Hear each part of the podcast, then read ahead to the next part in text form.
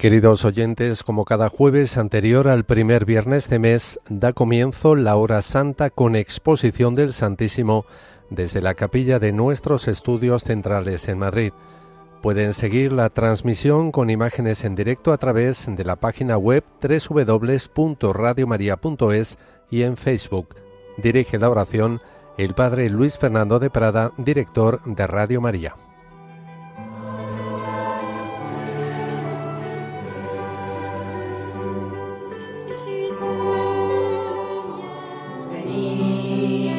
Venid conmigo a un lugar tranquilo y descansar en mi vuestro cansancio. Dejad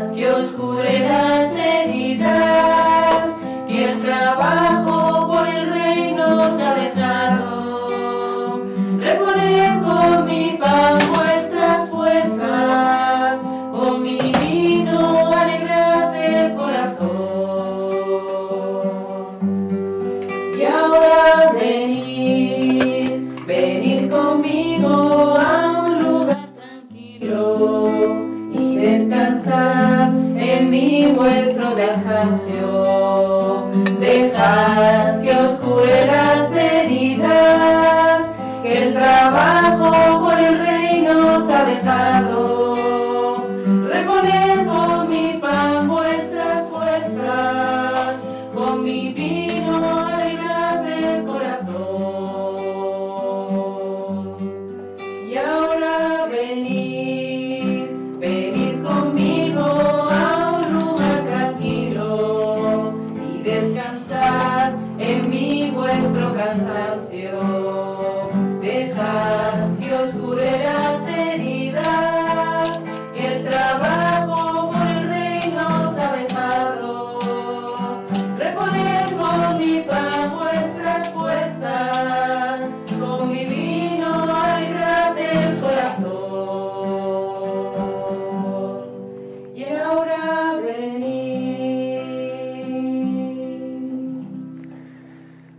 ahora venid, Jesús nos ha invitado a esta noche a acompañarle, unos poquitos aquí en esta capilla y muchos más a través de las ondas, a través de imágenes, cada uno donde os pille este momento, en casa, quizá en el coche, algunos enfermos, en el hospital, en distintas naciones nos seguís y traemos aquí todas nuestras intenciones, todas las vuestras, todo lo que está bajo este altar que habéis enviado, lo que estáis poniendo en redes, pero sobre todo lo que ahora mismo lleváis en el corazón. Y sin duda, en este final del Día de los Difuntos, tenemos muy presentes a nuestros difuntos, abuelos, padres, hermanos, amigos, hijos, distintas circunstancias que son camino de la providencia para irnos llevando a todos al destino eterno. Lo importante es llegar bien, llegar preparados, llegar purificados, bienaventurados los limpios de corazón, porque ellos verán a Dios. Ayer celebrábamos a los que sí, seguro, ya están allí, a los que ya están contemplando al Señor. Pero la misericordia del Señor nos da la oportunidad de que aquel que no se ha preparado del todo en esta vida, pero, pero ha muerto queriendo estar con Él, todavía pues se le da ese, esa oportunidad de seguir la purificación y de que le podamos ayudar desde aquí. Y por eso pues esta noche especialmente lo hacemos así por quien más los necesite, sin olvidarnos de que el principal sentido de la hora santa de la víspera de primer viernes es reparar a este corazón de Cristo que está aquí. Es verdad, Él está glorioso, resucitado, feliz, sí, pero eso no quita las espinas, no quita el dolor. Cuando se le presenta a Santa Margarita María parece glorioso, las llamas de fuego que, que brotan de su corazón, sí, pero también aparece la corona de espinas, aparece la cruz. Son símbolos que nos dicen que a Dios no le da igual, no es indiferente a nuestra respuesta o falta de ella. Justamente ante anoche, pues sin duda sería una noche triste porque en muchos lugares, pues muchas cosas malas, satánicas, mucha violencia. Y bueno, todas estas semanas terribles en su tierra, en su tierra santa, y tantos lugares de odio, de guerra, de persecuciones, de acoso a la iglesia, a los sacerdotes, religiosos, a los niños, a los más indefensos. Pues todo eso lo traemos esta noche aquí ante Jesucristo y pedimos esa paz profunda del corazón. Sí, Jesús, solo tú nos la das. Y la pedimos para nuestros difuntos, cuando decimos, dale Señor el descanso eterno y brille para ellos la paz perpetua. No es la paz de que da todo igual, no es la paz de los cementerios, es la verdadera, es la alegría de descansar en Dios. Venid a mí que os curaré las heridas.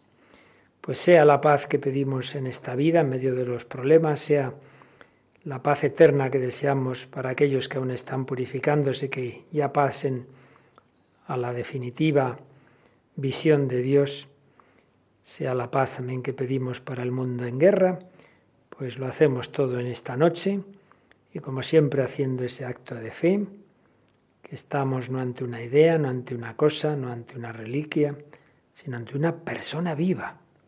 Estoy delante de alguien realmente presente, que me mira y escucha porque me quiere. A ti, a mí, a esa persona por la que rezas ahora, ese hijo que te preocupa, ese al que el Señor llamó a su presencia, todo lo ponemos en el corazón de Jesús.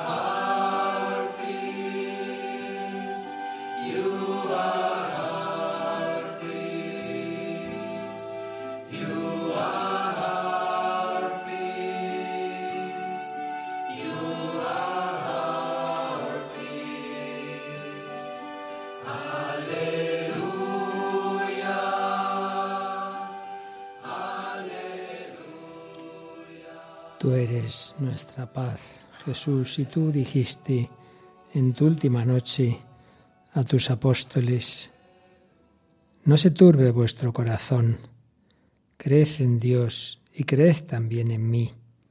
En la casa de mi Padre hay muchas moradas. Si no, os lo habría dicho, porque me voy a prepararos un lugar. Cuando vaya y os prepare un lugar, volveré y os llevaré conmigo, para que donde estoy yo, estéis también vosotros. ¿Y qué es ese lugar que dice Jesús que va a preparar? Es una manera de hablar para que lo entendamos. No es que sea un lugar, es, por así decir, un trocito del corazón de Dios, la morada de su amor. Cada padre, cada madre lleva en su corazón pues a sus hijos, pues Dios, Padre, Hijo y Espíritu Santo, ese amor infinito, le cabemos todos, todos. Se cuenta, me parece que es en el Divino Impaciente de Pemán, donde está Francisco Javier, allí en algún país de extremo, uno de los países del extremo oriente, que le empiezan a, a decir pues cómo son los dioses de allí, pues algunos estamos algunos de nosotros, pues allí en los pies del Dios este, otros en, en, la, en las rodillas, otros en el pecho, otros en la cabeza, otros. Y Javier dice, a mi Dios todos le caben en su corazón. Pues sí, todos estamos en ese corazón de Dios que se hizo carne, en el corazón de Cristo que se formó en el seno de María. Y Él que vino a poner su corazón en un pesebre, en una cena, en la cruz, ahora nos invita a poner nuestro corazón aquí en el suyo, a descansar en la anchura de su corazón que decía San Juan de Ávila.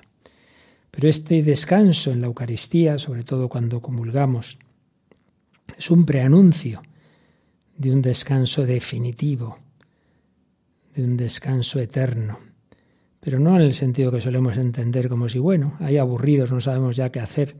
No, no. Descanso en Dios es gozo, es fiesta, es banquete.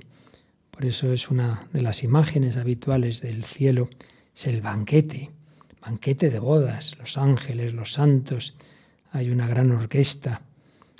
Y es el gozo del amor.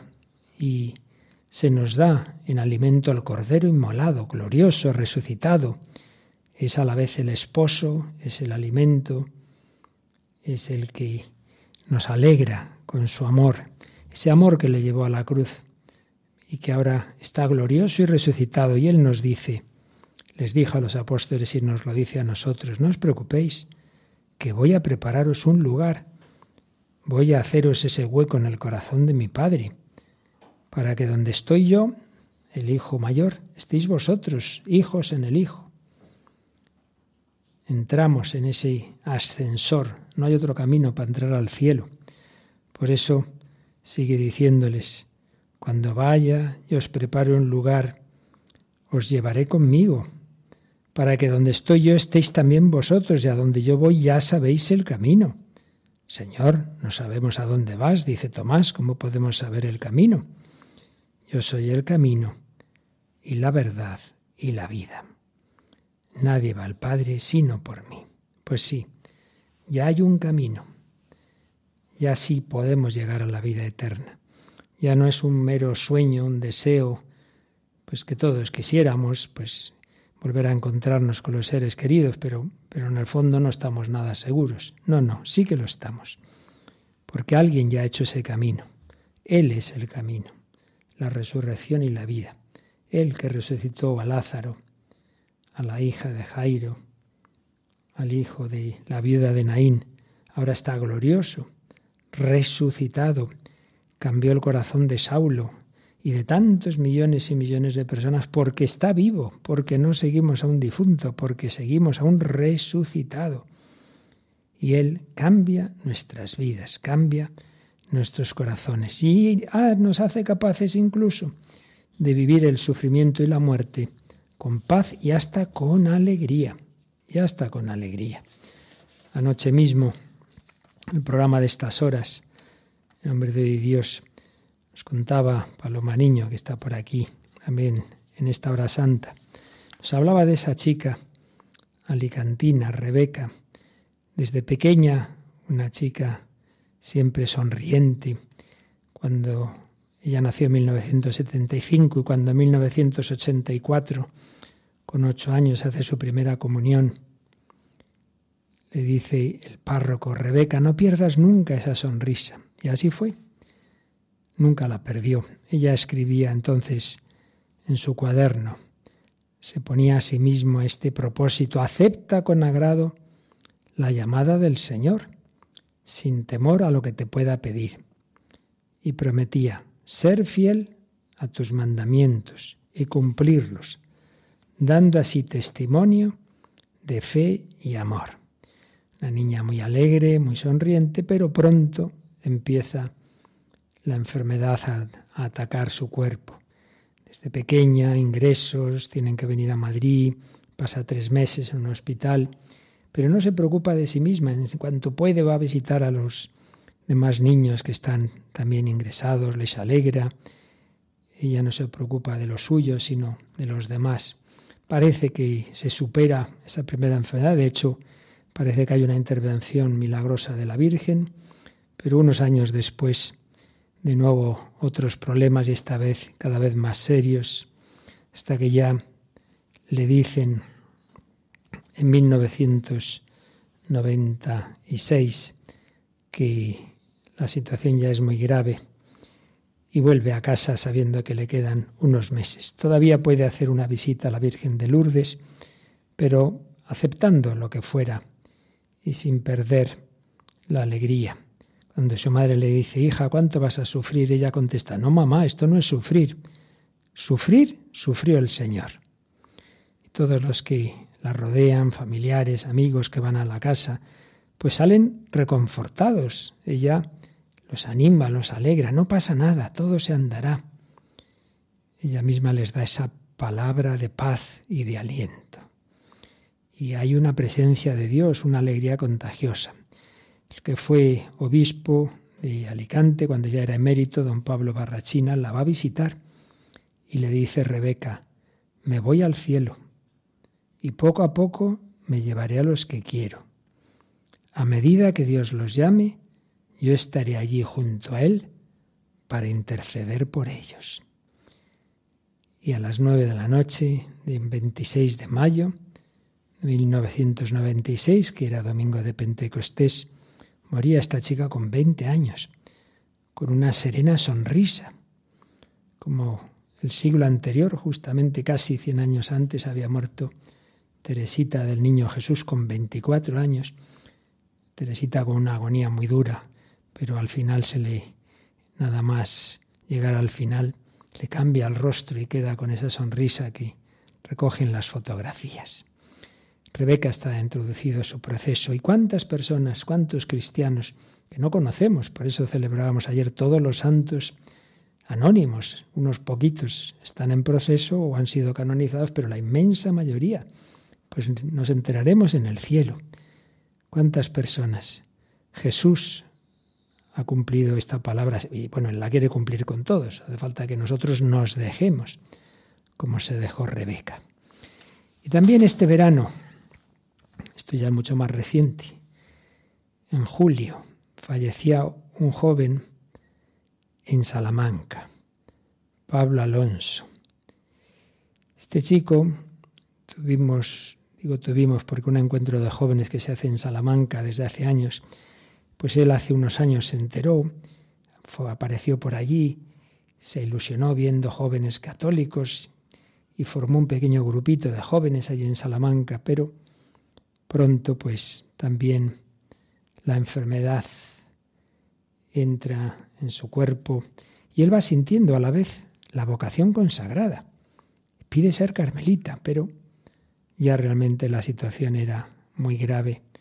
Pero le permiten, le permiten en este año en el que estamos todavía, le dan esa licencia de hacer los votos en artículo mortis, sabiendo que le quedan pues pocos días o semanas de vida y ya llamándose el hermano Pablo María de la Cruz. Vamos a escuchar un testimonio que él grabó unas semanas o pocos meses antes de su muerte y poco dirigido a todos, aunque especialmente a los jóvenes. Él tenía 21 años. Escuchamos este mensaje que nos dejaba Pablo María de la Cruz. Mi nombre es Pablo María de la Cruz, ahora ya novicio carmelita, aunque a mí me gusta decir que, que soy en general de la iglesia porque da igual de donde seamos que tenemos todos en común la misma madre. Es cierto que yo, gracias a que me han concedido entrar en la Orden del Carmen de Abajo en In Articulo Mortis, hago la profesión de, de mis votos. Y la verdad es que está siendo pues una gracia, una gracia de Dios yo empecé con 16 años con, con una enfermedad, un sarcoma de Edwin, un cáncer, que he ido arrastrando pues un poco ya todos estos años, ya van a hacer seis años. Y es cierto que sentí la, la llamada de Dios a la, a la, vida consagrada y me ha concedido este, este milagrazo, porque según ya los médicos mi enfermedad ya no se considera curable, va más rápido de lo que pensaba. Y bueno, pues en, en temas médicos me han dado unos cuantos meses de vida, pero sobre todo lo que quería comunicaros es lo increíblemente bonita que es la muerte en Cristo, que es algo que, que no da miedo, que es algo, la verdad, alucinante y que es un tabú que yo creo que, que hay que romper. Que es que a mí me han dicho que me queda este, estos meses y me parece hasta, hasta mucho tiempo ya. De las ganas que tengo ya, ya un poco de poder encontrarme con el Padre sobre todo dos incisos que quería hacer. Uno era sobre todo eh, con respecto a los jóvenes, decirles que, que nunca es pronto para encontrarse con Dios, que es una de las mayores cosas que podemos hacer en nuestra vida, y que, los jóvenes que sean espabilados, me refiero, que no nieguen a Dios de primeras, que si realmente tienen una inquietud, me refiero que realmente busque, quien busca encuentra, que pongan a Dios a prueba de si realmente existe y que Dios siempre responde en estas cosas. Y un poco la segunda es sobre todo darle gracias a Dios por este tiempo que me, que me está concediendo, que de verdad me noto muy sostenido en oración por cómo lo está llevando mi familia y la alegría que puedo tener yo con todo esto, porque realmente, como yo he dicho muchas veces, yo me he encontrado con Dios en el sufrimiento en la enfermedad y gracias a la muerte en esta enfermedad me voy con Él y esto es algo que me hace pues inmensamente feliz. Así que nada, muchas gracias.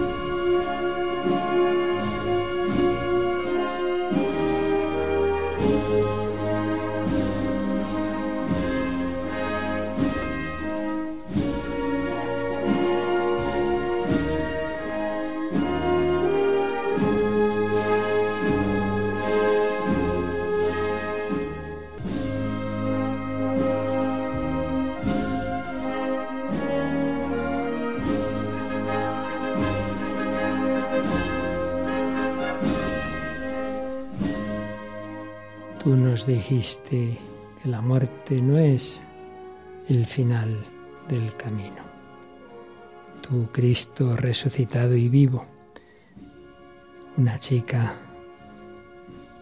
de 19, de 20 años, este joven de 21, qué palabras tan preciosas, lo increíblemente bonita que es la muerte en Cristo. Y esto no lo dice alguien así que hace poesía, le dice alguien, un joven con toda la vida por delante, que sabe que, que eso está ahí a la, a la vuelta de la esquina y así fue.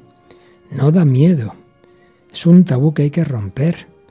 Al revés, me dan ganas ya de encontrarme con el Padre. Y dice esas dos palabras, una especialmente a los jóvenes, que busquen al Señor. Él que vivió en esa ciudad universitaria, pues con tanto vacío, con tanta falta de Dios, como tantos jóvenes que al no tener a Dios buscan evasiones, buscan placeres que lo sustituyan y es imposible y cantan, tantas veces acaban, pues no con una muerte bonita, como decía Pablo, sino circunstancias tan, tan tristes. Como también nos decía que él justamente se había encontrado con Dios en el sufrimiento y la enfermedad. Y sabéis, él ofreció su vida por tres intenciones. La conversión de los jóvenes a Cristo, la unidad entre los movimientos católicos, muchas veces parece como que no estuviéramos unidos y tuviéramos esas disputas, y también que se nos quite a los cristianos el miedo a la muerte, que la veamos pues como, como Él lo veía, como ese gozo de encontrarse con Cristo. Realmente el Señor resucitado es capaz de hacer esto, de quitar ese miedo a ese Saulo que puede escribir para mí la vida es Cristo y una ganancia al morir, una ganancia al morir. Dice yo, si tengo que elegir, pues hombre, por gusto me iría ya.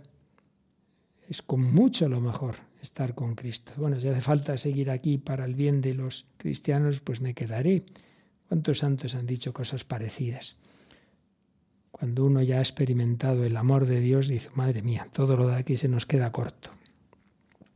Pues ponemos un tercer ejemplo precioso el de una chica italiana, y en este caso ya sí beatificada por Benedicto XVI, Clara Badano, Chiara Badano, con el apodo de Luce, Luz precisamente, porque era una mujer luminosa, era del movimiento de los focolares, tuvo trato con Chiara Lubick, la fundadora. Es una chica súper alegre, también muy deportista, le encantaba el tenis, pero un día tiene un dolor fuerte, no acaban de saber qué es y era un, un cáncer óseo, pues muy duro. Dos años de sufrimiento, pero como oíamos también de Rebeca y de Pablo sin perder la esperanza. Lo más impresionante quizá es los últimos días, cuando ya, pues eso, sabe que le queda muy poquito, planea con su madre su boda, como que su boda su entierro. Pablo también lo hizo. Su funeral. Eligió la música, las canciones, las flores, las lecturas de la misa. Quería que le pusiera a su madre su vestido de novia, un vestido blanco con un lazo rosa, porque su muerte le permitiría convertirse en novia de Cristo. Y le dice a su madre, cuando me prepares, cuando prepares el cadáver, claro, Tienes que decirte a ti misma, Clara está ahora viendo a Jesús. Y finalmente, octubre de 1990, Clara hace su última confesión, recibe su última comunión, acompañada por la familia, rezan juntos el Ven Espíritu Santo y moría en la madrugada del 7 de octubre, el día de la Virgen del Rosario 7 de octubre de 1990, acompañada de sus padres. Lo que a mí siempre, desde que conocí la historia, se me quedó más grabado fueron sus últimas palabras. Las últimas palabras de esta chica de 19 años a su madre es, adiós mamá, sé feliz porque yo lo soy. sé feliz porque yo lo soy. Moría feliz, sus padres dieron testimonio pues con esperanza. Pues esta es, esta es la fe cristiana. Estamos hechos para la vida eterna. Y ojalá cumpliéramos nuestra misión. El plan de Dios sería que al morir todos estuviéramos ya tan preparados como estos tres jóvenes de los que hemos hablado y pudiéramos pasar directamente a ver a Dios. Si no lo hemos hecho todo lo bien que deberíamos, pues el Señor en su misericordia nos da ese tiempo de purificación para completar lo que no hemos hecho, pero el ideal sería hacerlo aquí. Por eso, pues los sacramentos, las indulgencias, la oración y sobre todo aceptar las dificultades, los sufrimientos, las noches oscuras, internas, externas, los problemas de un tipo, de otro, todo está en el plan de Dios. Y finalmente, pues la, la enfermedad, la muerte. Pues se lo pedimos al Señor, que yo tenga esa mirada de vida eterna. En otros tiempos, que la vida era mucho más corta, pues los hombres tenían inevitablemente mucho más clara ese estar hechos para, para el más allá. Ahora nos parece que, bueno, ah, me quedan abu hasta los 80, hasta los 90, y, y parece que nunca nos vamos a morir, y no es verdad, claro. No es verdad. Pero sobre todo es triste que se nos olvida que estamos para estar un poquito, que estamos de paso, que aunque sean 80, 90 años, al final no se entera uno, que estamos hechos para la vida eterna, pero que esa vida eterna no depende solo del amor de Dios, depende también de nuestra respuesta. Llamados a la santidad, vocación universal a la santidad, recordábamos ayer. Llamados a escribir vida eterna. Se lo pedimos así al Señor.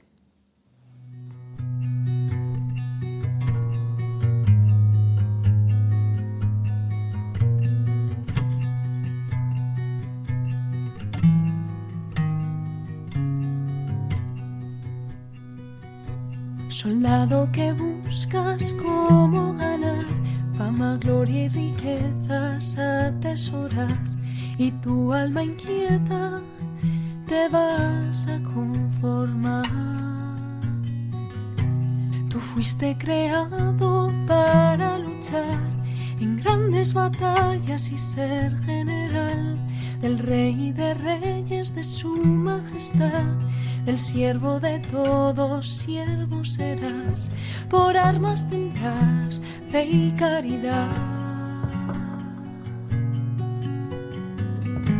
Y por estandarte una cruz alzarás.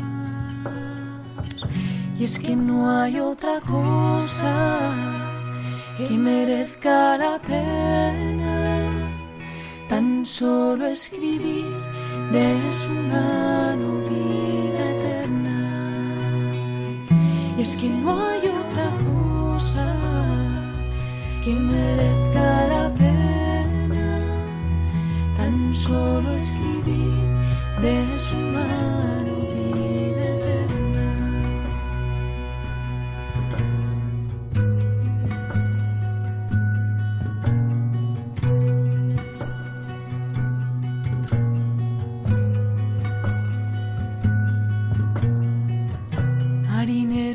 Marinero incansable sin faro ni mar, buscas oro y tierras que conquistar. ¿Acaso no sabes que te hicieron para amar? Tú fuiste pensado para incendiar, prender fuego a todo, incluso a la reconquistar almas,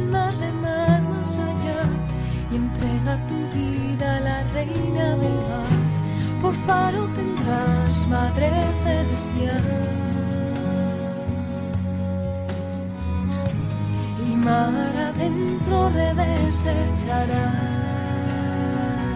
Y es que no hay otra cosa que merezca la pena tan solo escribir de su mano vida eterna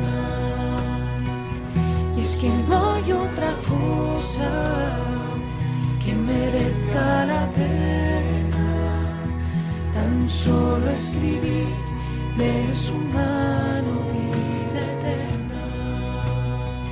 Y cuando llegues al cielo, saber que has perdido al mundo entero. Pero el alma es ganado y Dios te arregla. El alma has ganado y Dios te ha regalado el reino. Y es que no hay otra cosa que merezca la pena tan solo escribir de su mano vida eterna. Y es que no hay otra cosa que merezca la pena solo escribir de su mano vida eterna.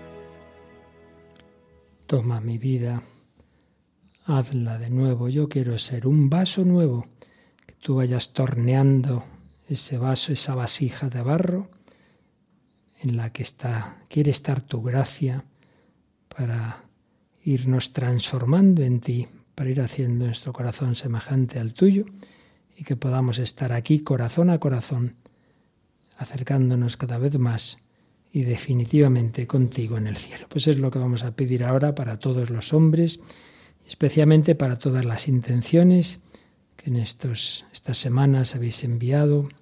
Están ahí al pie del altar muchas de ellas y las que ahora estáis poniendo. Y ahora pues simplemente hacemos un pequeño resumen, pero Dios sabe todas y cada una de las que vosotros ahora lleváis en el corazón.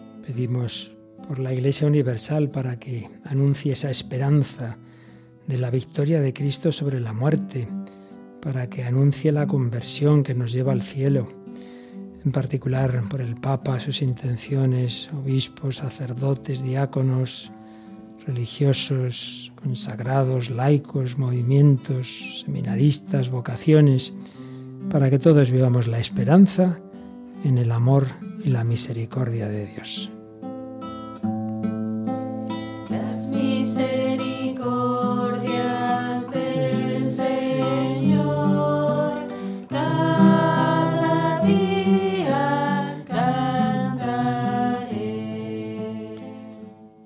Por España y por todas las naciones y sus autoridades y en particular las que están o estamos en situaciones difíciles de tensión, persecución religiosa. Pedimos por el fin de las guerras, especialmente Tierra Santa, Ucrania, tantos lugares de África, de América, de Asia, las víctimas de los desastres naturales, también por esos otros desastres de las familias, matrimonios en crisis, separados, madres tentadas al aborto, niños abandonados, abusados, personas sin trabajo, ancianos sin cuidado, dejados de lado, jóvenes que no se sienten amados, desorientados, con tentaciones de suicidio, trastornos alimenticios, de identidad sexual. Por tantas y tantas heridas pedimos misericordia.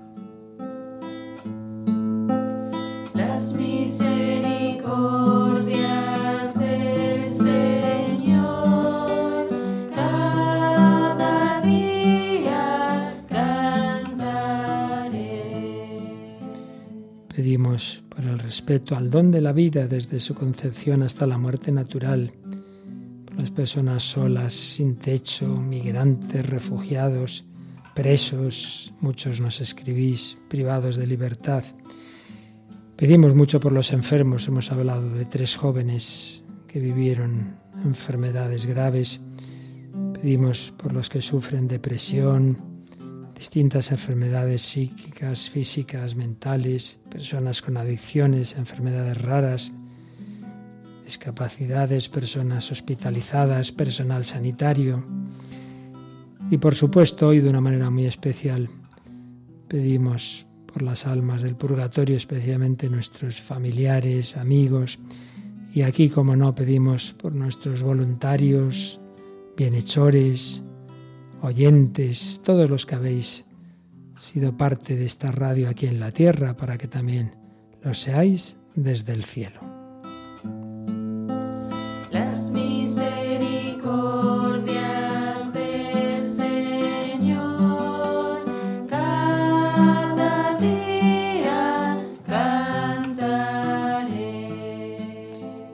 No solo pedimos, siempre damos gracias, lo hacéis también, dais gracias por todo lo recibido en este mes.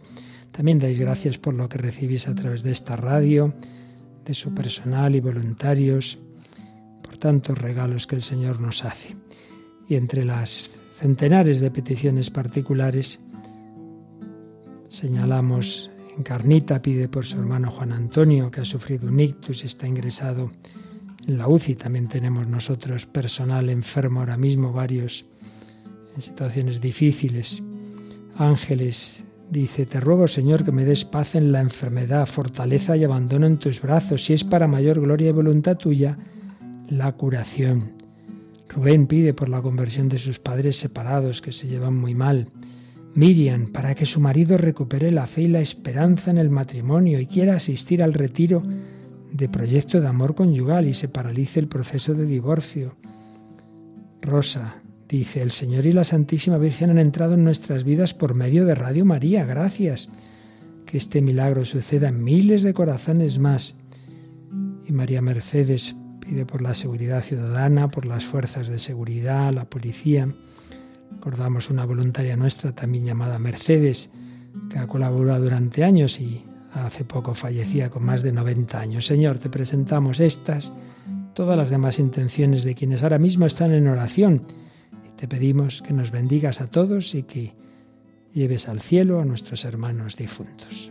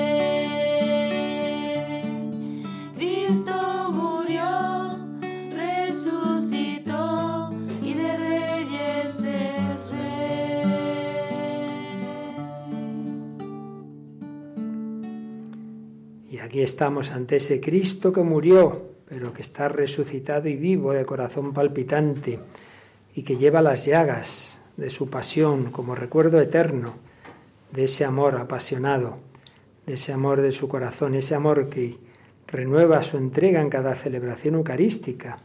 Murió una sola vez, pero cada vez que celebramos la Eucaristía pone ese mismo amor en el altar, el mismo amor de su corazón. Pues ahora Jesús nos va a bendecir a todos. Él es el Rey de cielos y tierra. Ángeles santos del cielo, almas del purgatorio y de la tierra, recibimos su bendición. Les diste el pan del cielo. Que contienes, sí, todo. Oh Dios, que en este sacramento admirable nos dejaste el memorial de tu pasión. Te pedimos nos concedas venerar de tal modo los sagrados misterios de tu cuerpo y de tu sangre, experimentemos constantemente en nosotros el fruto de tu redención, tú que vives y reinas por los siglos de los siglos. Amén.